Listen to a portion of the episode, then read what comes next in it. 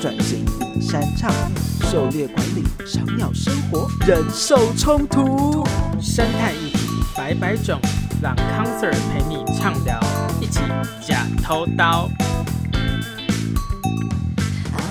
深色的议题，企图以华丽的名义来掩饰。欢迎来到康 Sir 制药，我是吕伯猫，我是弗莱鸟。这是一个关于台湾环境与生态保育议题的节目，有关时事的康 Sir News，主题是探讨的假偷刀时间，还有精简成十分钟上下的康 Sir Zap，让你快速吸收保育观点。前阵子有一个朋友回国回台湾，我就出去吃饭的路上，我跟我另外一个朋友在聊天，然后就聊到卓阳鹦鹉。卓杨鹦鹉，然后那时候在讲一些澳洲或者纽西兰的一些酷酷酷鸟，对，然后纽西兰就想到说有那个芋头嘛，那奇异鸟，嗯，然后再就是卓杨鹦鹉，然后我朋友就说卓杨鹦鹉超屌，他会过去把那个挡风玻璃旁边的胶条全部咬烂，然后挡风玻璃就掉下来，哎、欸，太疯了！卓卓杨鹦鹉，我小学小学就很喜欢这个鸟、欸，哎。因为我那时候小学看那个什么动物大百科的时候，就有看到卓杨鹦鹉，然后看它会，因为他名字叫卓杨，他真的会吃一些动物的腐肉，我觉得超酷。我就看，啊，看鹦鹉会吃肉，好屌！我就去查一下卓杨鹦鹉，因为我对卓杨鹦鹉不熟，我只知道说它在纽西兰。对，除了像弗雷鸟说就是真的会卓杨之外，就是常常在纽西兰的一些地方会看到那些卓杨鹦鹉，它会到处拆别的东西，比方说拆车子的天线、拆雨刷，然后。开窗户，然后破坏帐篷。你朋友是真的有经历到啊？没有，就是我在查那个，我就回家之后去查新闻，因为我想说，哦，哦，这这鸟很酷这样子。对。然后就查到一个新闻，就是纽西兰有个地方的公路，然后那卓杨鹦鹉会去把旁边马路旁边三角锥丢到路上，干，然后路上就一堆三角锥。这鸟也太闹了吧，好可爱哦！因为刚刚有一张梗是说，那个如果你觉得猫咪已经很很很烦的话，你一定没有养过这些小王八蛋。然后下面就是放一张鹦鹉的图。我家有养一只鹦鹉，是金太阳，也真的是小王八蛋。它真的很奇怪，它超有个性的。如果像我家狗狗，你要摸它就给你摸嘛。可是如果你我家鹦鹉就是有点很有个性，你把它从笼子里放出来的时候，它如果那天心情好，它就会自己爬你手上撒娇，会在那边蹭你。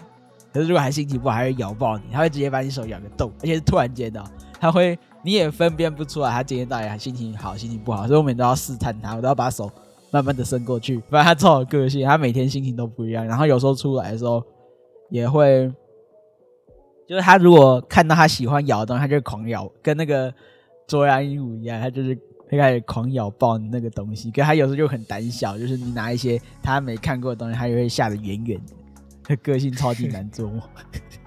感觉是小王八蛋呢！哦，他还把我那个之前你帮我排队买百合花的毛巾，因为我挂在他旁边去摇，他快被他气死。我那天回去在网络上看到一个很酷的，就是纽西兰当地还有跟一些大学合作，他们做一个中央鹦鹉专用的健身器材，就是有梯子、秋千、有攀绳。然后让那些鸟在旁边路边玩，然后不要去搞那些什么三角锥或是破坏汽车。他就盖一个游乐场，让那些鹦鹉去旁边。好啦，你你精力旺盛，去旁边发泄，嗯，不要来搞那个车子，不然大家挡风玻璃都掉下来。他们他们人兽冲突的解决方法还这么那么的欢乐，真的蛮好笑。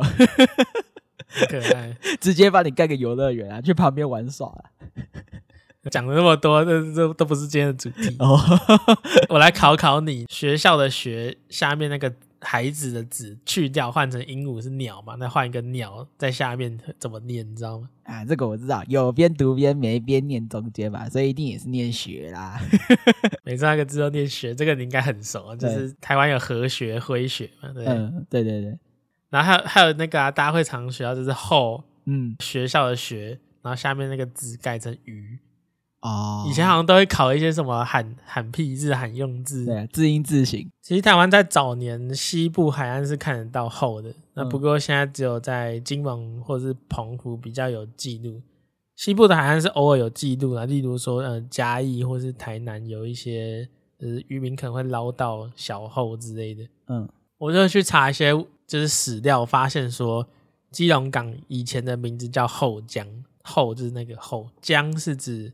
长江的那个江，江水的江，只说基隆港那个位置原本是以泥滩地为主。那在整个基隆港还没整个就是盖起来之前有很多后聚集在那边，因为我们知道后它是聚集在潮间带，比较容易遇得到他们。那在基隆港区附近是看得到有两座小岛，一个叫后宫，一个叫后母，应该是台语啊，就好好刚好不两座小岛是用形状来得名的。然后所以当时有一个叫基隆八景，就是看后雨凝烟，就是看到那个烟雾。雾气薄雾跟两座岛屿，不过后来就是因为盖的那个基隆港，那包含那两座小岛就被挖掉了，哦、因为要盖那个盖港口。你说连在日日治时期就就挖掉了，包含七地，然后包含那个形象的那个岛屿都不见，完全记忆模组哎，好恐怖哦！基隆早期叫后江，这个记忆就直接消失在大家的脑海当中，需要花死掉或听我们节目才知道。所以现在只有在金门、澎湖比较容易看得到。那金门为什么后那么多？一部分和早年那个军事管制有关的，因为像海边可能有很多地雷，或是说有禁止说一般民众跑到海边，战区保留一些野生动物状况，其实。不止在金门，还有像三十八度线，所以你就看到说一些研究，就是说为什么这种地方还是可以让生物保持，有一部分因为就跟军事管制有关。嗯，全世界后大概分四种，像是美洲那边有后啊，有一种在新加坡婆罗洲那边有叫巨后，哦，印尼那边有一个叫圆尾后，台湾这里金门啊，包含像中国沿岸这边叫三级后，三级是说有三个级次。的那个意思，三级后哦。近年来，科学家从这四种后的整个基因定序，就发现说，他们大概在四亿多年前就已经从一个共同祖先开始分歧，开始演化这样子，超级古老。那讲到三级后，最能看到它的地方，应该就是去金门的水试所，你可以看到它有好几个养殖池，就在那个有点像是房子的中间的广场，那就可以看到很多只很大只的后。哦，我上一次去的时候，一到那边一看，还以为没有后，因为它都养在那个你刚才讲那个，怎么怎么讲，一个一个小棚子内吧。那个其实有点像很大的那种夜市捞鱼的那种大水槽，很大，它是大棚子，对，大棚子对，大棚子里面，然后要弯腰低头，你才会看得到它。然后你看一大，真的是一大堆，有点像那种大型海鲜市场。对，然后在里面看到有公的有母的啦，就是他们会互相的爬在一起。后可以分成三个体节，一个是头胸部，一个是腹部，一个是尾。嗯、头胸部的话，就是最应该算是最大，就前前缘动物的前端最大最远的那个那一块啦，它旁边有尖尖角角，然后腹部就是紧接在后面的那一块。尾就是长长拖拖在我后面的那个就是尾巴，主要分的这三三节。它们公母有差哦，就是除了体型就有差别，母的后比较大只，公的后比较小只。有一些特征可以去看呢、啊，就是像壳的边缘啊，还有它们的脚之类，这些都是辨识特征。那如果大家真的有兴趣，可以去找个，比方说就打公后母后，应该可以看出一些差别这样子。那因为细细节大家也没有照片嘛，你也很难想象后的细节，所以我觉得大家自己找照片会比较好。嗯，那后的后都吃什么？他们有有一点杂食，所以他们从海草啊、海藻到一些线虫、沙蚕，然后一些蛤蟆、螃蟹都吃这样子。哦，那他如果那个后吃蟹的时候，就是他会，因为他们嘴巴长在那个怎么讲壳的下面嘛。所以那个螃蟹就会在后的正下方，嗯、这时候就是后里蟹，好烂哦！只是没有，只要讲到后，就会有很多这种谐音梗。后的谐音实在太好用，因为后后的后的里面啊，后里蟹。每年六月二十号也是国际后的保育日，我们那个时候有做一个四格漫。讲讲那个后出轨的故事，然后那个小三我画的像是那个异形的抱面体。大家如果看过抱面体，其实有点跟后有点类似，就是有很多很多角角，有长长的尾巴这样子。啊，那时候其实我特别仔细的去看一下那个雌雄后的差别，我怕画错。刚有讲的嘛，就是后雄厚的那个前缘呐、有一点凹槽凹陷的地方，那其实可以让它跟母后的背甲是，就是胸甲，那怎么讲？腹腹甲那边就是完全的贴合，贴合的比较紧密。在弓后的二三对部组其实是为钩状，也是能够比较方便去扣紧雌后。所以也有人因为常常每一次捕捞到后的时候都是一公一母这样的状况，所以会把他们称为是夫妻鱼这个绰号。端午那时候到中秋之间，你可以发现很多的后会拿到岸边产卵，它会在就是稍微离岸边高一点的地方，把那种地方叫高潮线了，那边稍微有阳光照到地方会在产卵，大约五十天之后会孵化。那这些小的后，一般我们会叫做稚后。是那个幼稚园的稚，嗯，一般会说稚后，我也不知道什么，就不要叫幼后，还是说幼后听起来很厉害？幼后，幼后，幼后，幼后，幼后，幼后，这样，幼后。可以去那个矮人采矿，但是海后嘛，海后，又是一个，反正小的后会叫做稚后，那些稚后会叫会到那个潮间带，就是稍微比较泥滩地地方成长。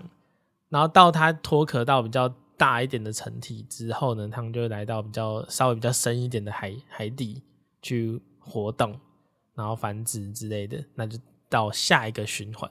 所以他们的循环是在沙滩地、泥滩的潮间带地区，还有到海水里面，他们在这个地方不断完成他们生命的完循环这样子。嗯，那讲到它的外形，刚有提到说。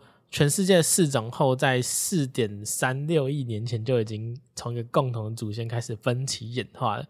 大家应该常会听到说，哦，活化石那后这个这个动物是个古老的物种，那它应该就是以前就是长这样子，到现在几乎都没有改变。那我就会冠上活化石这个字。不过我们会发现，活化石这个字似乎有点不太精确了。很多人都会，其实活化石这个这个词在口语当中已经。被有点滥用了，很多人会觉得就是一种，就从以前到现在都没有变啊，都是从以前到现在就是活到现在这种古老的物种。然后活化石如果这样很严谨、很严苛的定义的话，应该会被认为是一种从古到今都几乎没有变。也就是说，以前有这个物种，到现在不管几亿年前有这个物种，到现在这个物种还继续存在，都没有灭绝，都都没有灭绝，还是还是同个物种，对，都没有灭绝。如果最严谨的这种。有这种物种吗？嗯，嗯，其实哦，好像越来越多研究慢慢指出，就是其实没有真的很难去定义这样的物种。像是原本会认为说枪击鱼啊，或者后都是这种活化石。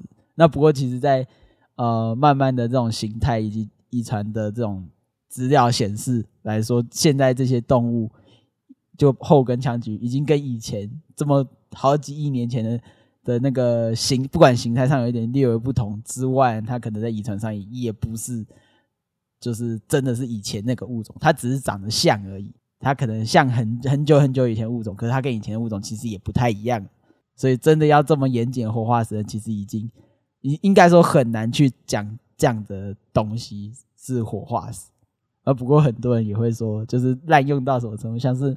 啊、呃，会说什么啊、呃？台湾司法审判根本就是活化石，就是完全没有进步，没有这种说法。不过，如果说像后这种都底栖型的物种，如果它的古早古早的祖先，嗯，和现在长得差不多的话，那这样就代表说它长这样子很适合栖息在可能海床这种环境之下。对，哎、欸，我之前有看过一个梗图，它就是呃，我忘记要画后还是那个。以前的那种鱼，就是还还没有上陆地之前的那种鱼，他就是说，他就看着那一群就是上陆地的动物，他就然后回头过来，他看自己说：“你们要进化，你们要演化上陆地，我不用，因为我是完美的。”然后就很适合那个环境，他就不用太多的变化。自信高涨的，对，自信仔，自信仔，没错。那这个后真的跟人有很多的关系，嗯、我们就来谈谈后的利用。早年就是有些地方会捕捉后来吃嘛，就是它是一种可以当做食物这样子。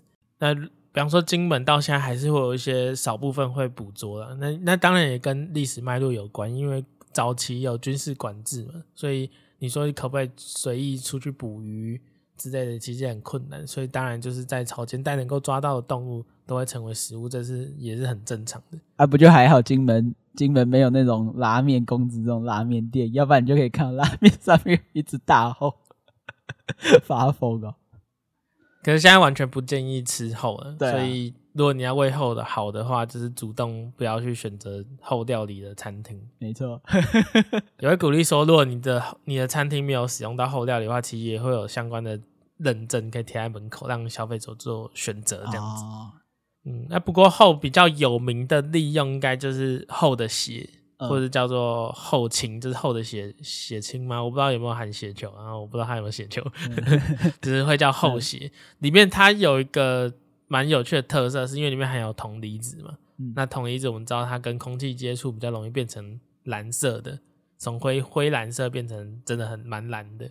那这个后的血呢，它可以萃取做成一些试剂，在医疗上面可以检验是否。你的检测样品有没有遭到细菌的污染？它算是一种检测药剂，而且有点难去替代啊，所以一直到现在还是有很多的后是被捕捉来做这样的利用，好重要，很酷诶，而且它不管是颜色很酷，它的那个功能也超酷。不过这里在后面有一些争议，就是大家会去取舍，到底有没有东西可以替代了？因为以后这种物种在全世界的尺度都蛮少的。嗯对啊，所以甚至有几个物种在自然保育联盟 IUCN 不都被评定为濒危，就是 都快没了这样子。哇，那这样人类的那个那个医疗器材的把关，医医疗上的那种检测的把关，也真是完全紧扣在后的保育上面。曾经有一些替代药品啊，只是后来就是药典就是记载记载那些事迹的。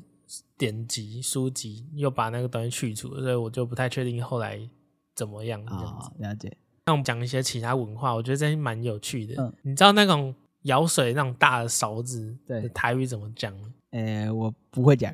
我我那时候问过我爸妈，他们就说那东西叫好虾，好虾。比较传统的店面可能看到它是一个用金属，哦，早年会看到有些像金属用成一个角锥状。没有很高的角锥，比较矮的角锥，那有一个木柄，嗯，然后这种大勺子就可以拿来舀水、舀汤之类的。我们家的那种舀汤那种大汤匙，我们家还是叫好虾。它这个样子感觉就是，如果有什么台湾版的 PUBG 的话，它可以拿来当平底锅那种角色，完美防弹。台版平底锅应该是什么雪平锅之类的，雪平锅。好虾是勺子，可以。可是这个字它 就是好好，就是台语台台语的那个厚，嗯，所以好虾这个字可能就跟厚有关。我们就去查一下，确实在闽南地区，因为像中国沿岸其实也有也有产三级厚嘛，那台湾以前也有，到处都有，到金门现在都还有。早年我们的先民祖先们，他们就会拿鱟它的壳，尤其是它的胸。头胸部的那个壳，作为勺子的那个勺的本身，然后再去跟一些，比方说竹柄、木柄绑在一起，那就变成一个现成的勺子哦，很方便的。那毕竟他们是那个啊，就是水生生物嘛，所以它那个壳至少不会呃泡一泡水就烂掉。嗯，你说你用那个布啊，就是那个护瓜的那个壳，对，可能它是纤维嘛，你泡水泡太久，可能还是会有点烂掉。嗯，有时候还要用特殊涂料这样。对，但厚的壳比较不会坏掉，比较坚韧的。嗯、所以好虾这东西就是早年你去问，可能问一些长辈说，哦，那种舀水勺子怎么讲？可能还是会听到好虾这个字。而且最早之前有一些史料，你可以在照片里面找到说，真的很早年的这种勺子，有些沿海地区人真的会拿厚的壳来当做勺子使用。嗯。在查资料的时候，应该有些人可能知道，在园林那边有个叫厚壳炒面。厚壳炒面 就是拿拿厚的壳当那个锅铲，然后炒面。哦，就这样。我我不知道这样炒出来面是不是有一个鱟味，香有那个鱟气。不是炒到就是要有那个火气啊，火气，什么锅气，那火开很大，像有个后气。啊，这个也很像那个萨尔达。王国之泪里面那个随便拿个木棒，然后就直接跟那个后壳粘着，然后就可以成为一个用后做出来的器具。还蛮像的。萨达里面有后啊？没有，他可是他可以随便拿一些就是木头的这种东西，然后去粘一些它环境上面有的东西。它粘，你可以粘蘑菇啊，或粘呃石头啊。这个感觉如果有出现在萨尔达的话，它应该也是可以，就是直接拿木棒粘上去，然后就变成噔噔噔，然后就哦呀，这样 有这种感觉。噔噔噔噔，噔噔噔噔噔。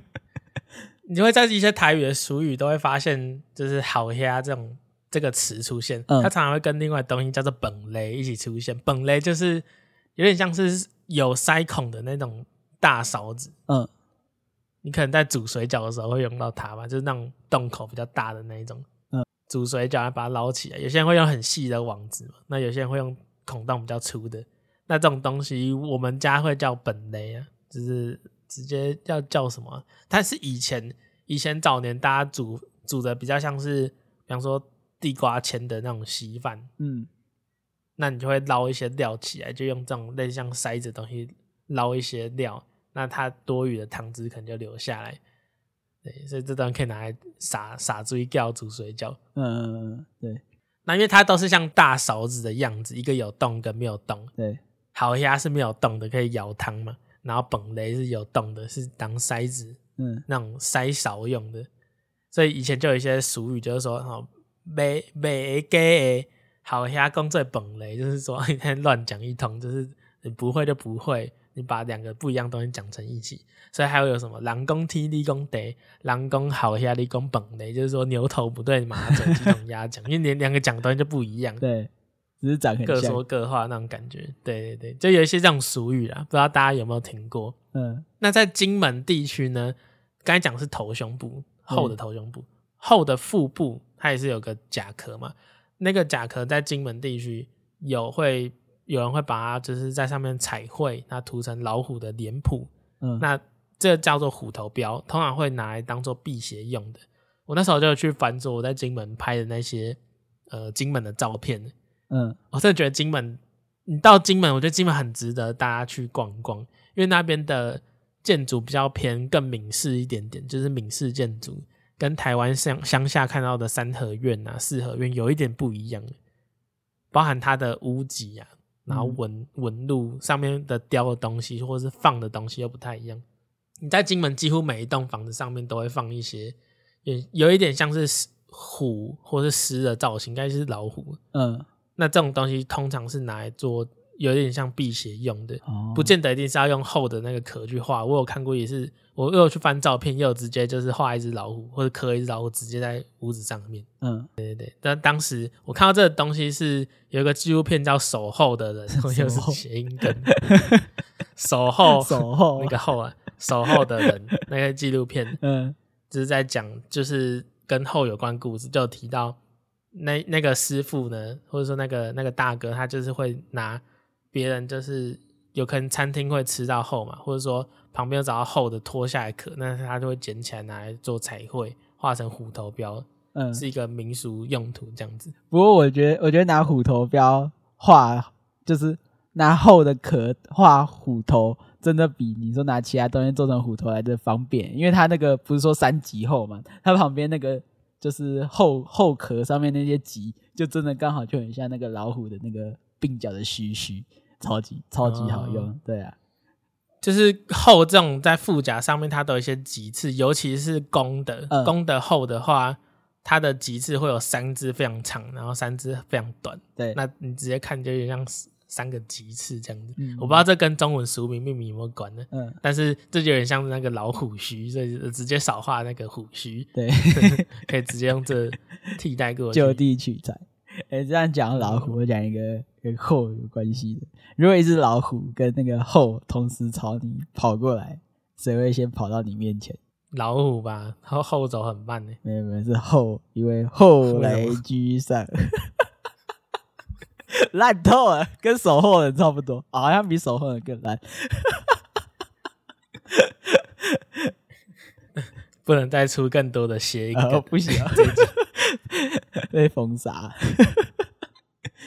我觉得金门这地方对台湾本岛人来讲，如果你很喜欢野生动物，很喜欢动物来讲，处处都是惊喜。嗯，这边鸟都不一样。对，那个台那个八哥就是白嘴八哥，到处都是，都是八哥啊，是保育类的八哥。对，然后还有什么是像叉尾太阳啊，或者说夏天可以看利猴风虎啊。我那时候有一个很残念的故事，就是我我去金门植物园，嗯，找插尾太阳鸟，然后我有幸就真的看到两三只，它们在我面前非常非常的近。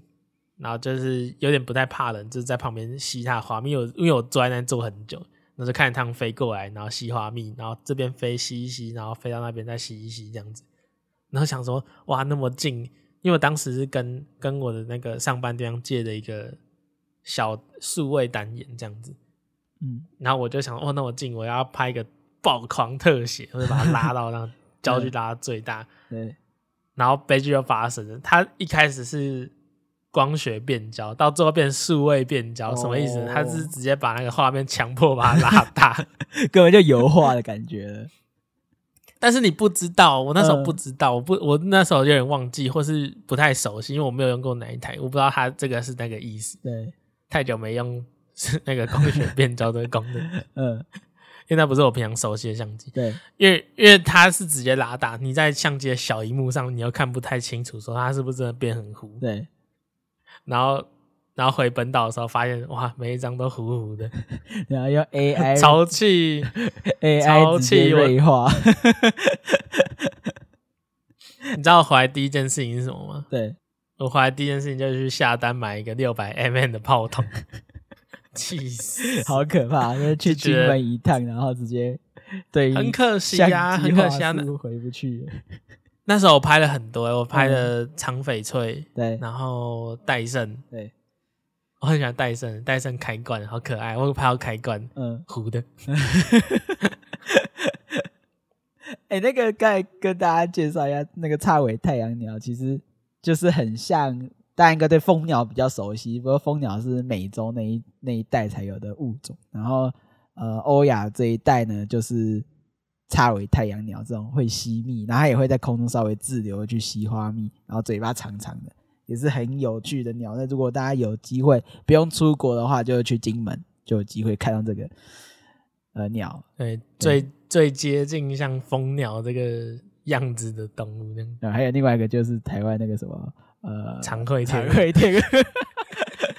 超级替代品，那 天鹅是虫哦，它不是那个，不是那个丑小鸭变天鹅，不是哦，不是那个 honk goose 啊，它的叫声是那个 honk honk，嗯 honk honk honk honk，所以我觉得金门很值得大家去逛啊，夏天的金门，然后冬天金门都很赞，嗯，就是金门有看一是一个生态还蛮不错的地方，就是应该说相对台湾那边都是很惊奇的，对，还有哪些俗语呢？我那时候找了很多。我们那时候放世界后日之后，国际后保育日那一天，六月二十号，对，然后就有网友在下面留言说，我也补充一个俗语，叫做“好好后”，然后后面都是台的，我都念不太出来。那那句话叫做“呵呵好台嘎塞纳老”，就是说那好好一直后，然后被你宰的乱七八糟。嗯，就是说早年之后后曾经拿来吃嘛，对，那。后相对就是也是不错的食物来源，那、嗯、结果你把它弄得乱七八糟，就是屎尿乱流这样子，嗯、实在是嘲讽人，就是做事不得要领，弄得一团糟这样子。这感觉是居然还有这种俗谚，这个是不是以前就是对后应该大家都很会去杀，就是很会去那个去料理它，所以对于一般那种的完全不会料理后的人就会被嘲笑。不知道是不是那时候是以前的必备技能。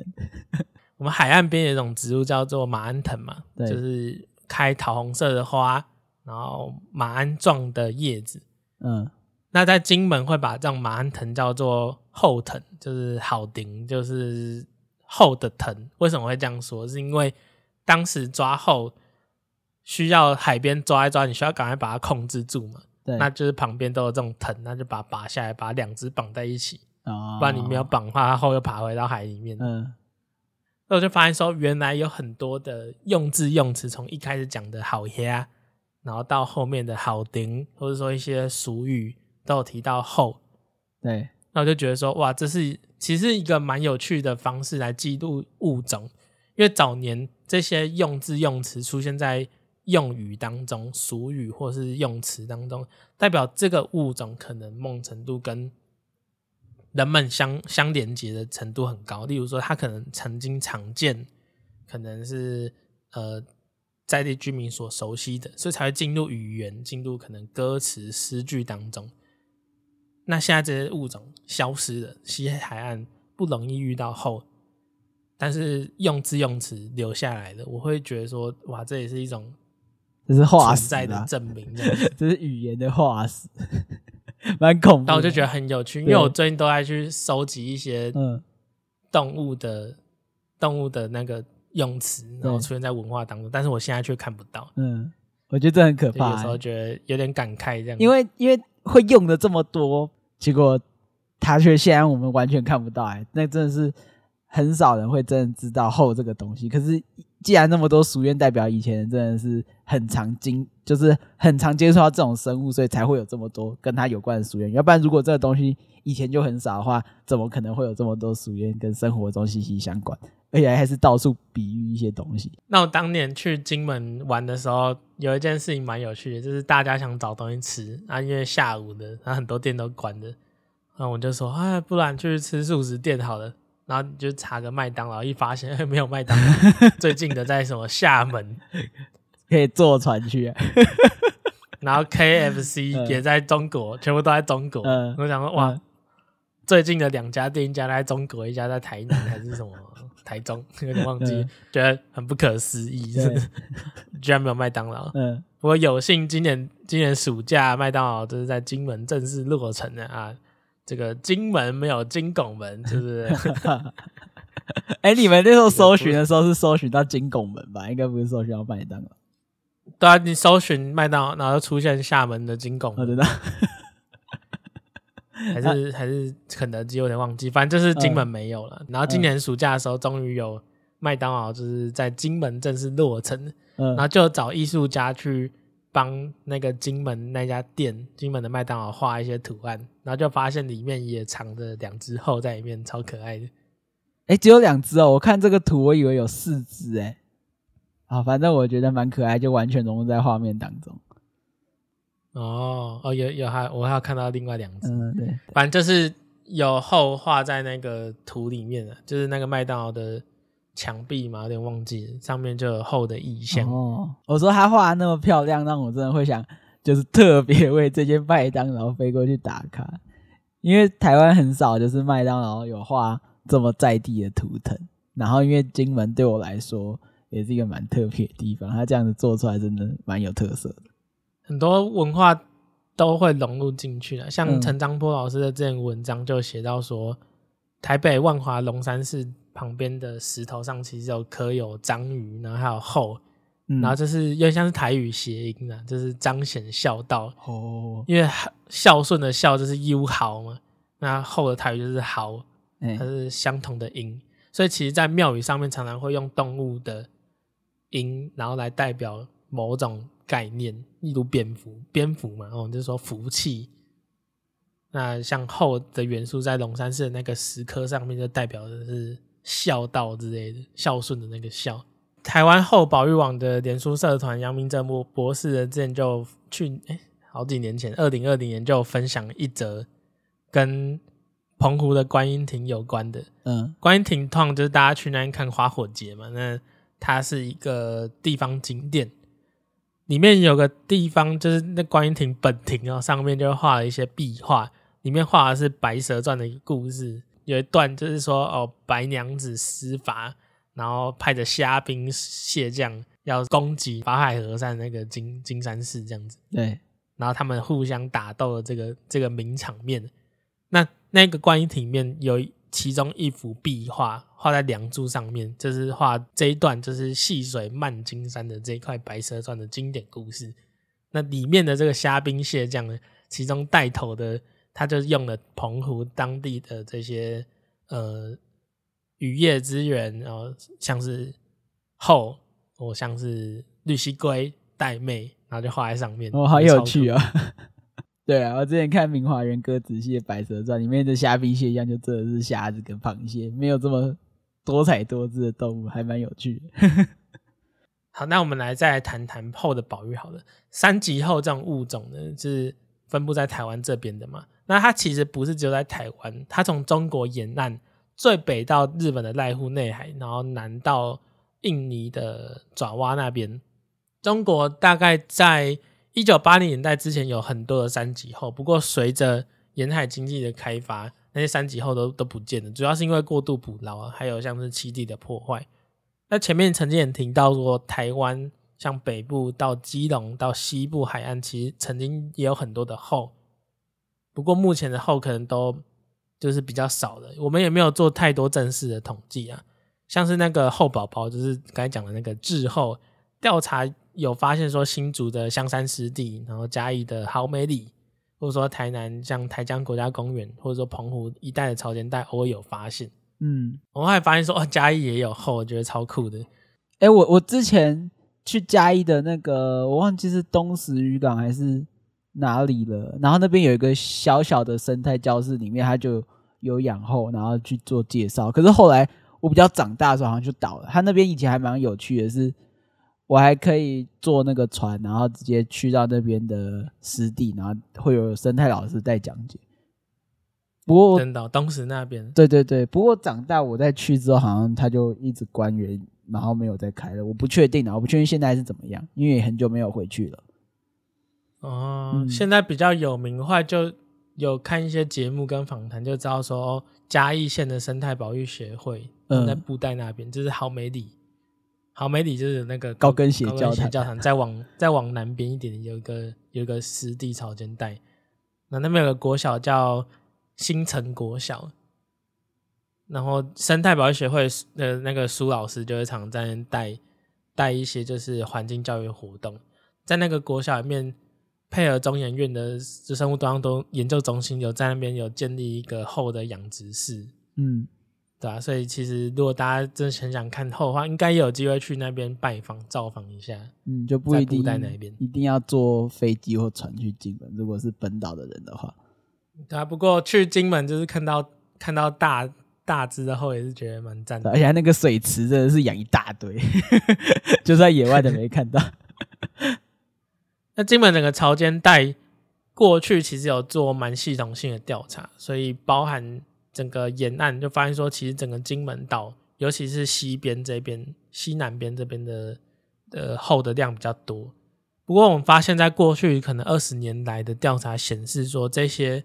小后的这滞后的密度有明显的在下降，嗯，尤其是在西北边的这个古林头的潮间带，整体趋势是下降的。国际上面，我们把三级后这个这种后的物种，就是列为红色名录，是濒危物种。不过台湾目前是缺乏说太多的评估数据来将三级后列为保育类啊。那我们看整个三级后分布的亚洲国家里面，就只有中国和印尼有把它列为保育类野生动物。台湾是有在西元一九九九年，在金门的古林头北边的潮间带有划一个后的保育区。嗯，二零一五年的时候，金门就有限制说，你那个保育区里面啊，完全是禁止捕捉的，但就是那个县保育区里面。然后随之而来自马祖，二零一六年就是全面禁捕。那澎湖在二零二二年就是去年也是全面进步，我们作为大家就做到这样子了，那不过没有把它列为保育类，嗯，因为整个亚洲这些后的威胁大概可以分为就是人的一些干扰，然后商业的发展啊，居住发展，还有养殖水产，例如说岸边要养鹅啊之类的，或者说交通建设之类的，其中以商业开发是最主要的威胁。金门的水头港、水头潮间带那个位置，就是原本原本是水头潮间带，然后现在那边变成水头港，那边是整个整个就是哦全国范围内，或者说整个金门范围内后面最多的地方。可是那边后来就盖了一个水头港嘛，所以导致当地的后的族群有明显的变少。当时要盖那个港有一个环评会议，那环评当时的说明书的附带决议就是说，那应该要划设保护区。所以随之而来，在一九九九年，依照渔业法，就在金门古林头那边划了一个西北海域潮间带后保育区，禁止在里面捕捉后这样子。不过因为那个港是原本说要要促进两岸通商，所以就盖那个码头，所以把一些比较大的后就是移到古宁头那边再放。当时是设计小三通，就就因为工程不当，就那个小船也没办法开进来，大船都还是在港口外面。可是那个港就挖下去，白开一个港。他们那时候说要有就是三百五十万的观光客啊，可是我们后来看了一下数据，大概就不到九十万。那你说九十万，九十万这多不多？没有达标啊。对，我当时就听个研讨会，然后里面的老师就有提到说，嗯，就来客量也就九十几万，嗯，那你就算翻倍了，也没有到三百万嘛。那后来就是说，呃，一个港口还不够，他们还要再多盖一个马山港，在那个金门的东北那边。感觉没什么道理。他们有做一些长期的监测，就发现说，其实金门的东南角、呃西西南角那边，就是水水头那边、建功屿那边，还是有比较健康的状况。就是说，有发现年轻的后，那比较年长的后也有发现到，就是说不同的龄期、不同脱壳阶段都有找到它们的族群，而且整体的密度是多的。反而是古宁头那地方的。滞后量比较少，比较年长的后反而找不太到。画的这个保护区的状况是怎么样的？可能还是原本的栖地是最好的。嗯、所以后来就有推出一些管理的建议，就是说，整个首先就是台湾本岛西海岸还是要做一些系统性的评估的。那目前海保法还没通过嘛，所以我们地方政府就是依照渔业法去划设一些。禁捕的期间，不过我们知道说，哦，像是澎湖、马祖是完全禁捕的，但古宁头只有金金门只有古宁头这地方有有管制，不能抓，那其他地方没有管制区域跟时间，所以最好还是说，比方说繁殖季的时候，那可能要定一个统一的禁捕期，让成体成熟个体留下来，然后增加呃幼体的数量，然后还有要整合这些小宝宝后就是滞后分布的热点。可能要公告几个沙滩，可能还是要重点去保留下来，因为那些沙滩地景，如果你再不保留下来的话，那那后基本上没办法产卵成长，嗯，后就真的会不见了。然后我们最后再套一句，就是杨明哲博士在专访中提到，就是一般民众可以怎么做，就是你看到后不要特别去抓它，保护它的地点，因为怕有心人士会去捕捉。如果在一些渔港餐厅知道。有人在吃后的话，那可能就是还是进行一些通报。虽然在一些地方是合法的，例如说呃古宁头那边不能抓，其他地方其实是可以抓的，但是还是尽量不要去使用，就是希望大家不要去使用。如果你看到了后，不管是金门、澎湖或是马祖、台湾有看到后，那其实可以到台湾后保育网有一个叫后目击记录的通报网，那就可以在上面就是协助学者们知道更多后的消息。然后，所以蛮推荐大家去台湾后保育网，它是一个脸书社团，或者可以看看，就是公示我们的岛，其实有针对后有做非常详尽的整理。那我们大家就是后会有期，后会有期，不是说今天前一个被封，就是被完全封杀不讲，后会有期啊，各位，后会有期，后会有期。好，今天节目就录到这边，我是吕波猫，我是弗莱鸟，我们下次再见，拜拜。拜拜。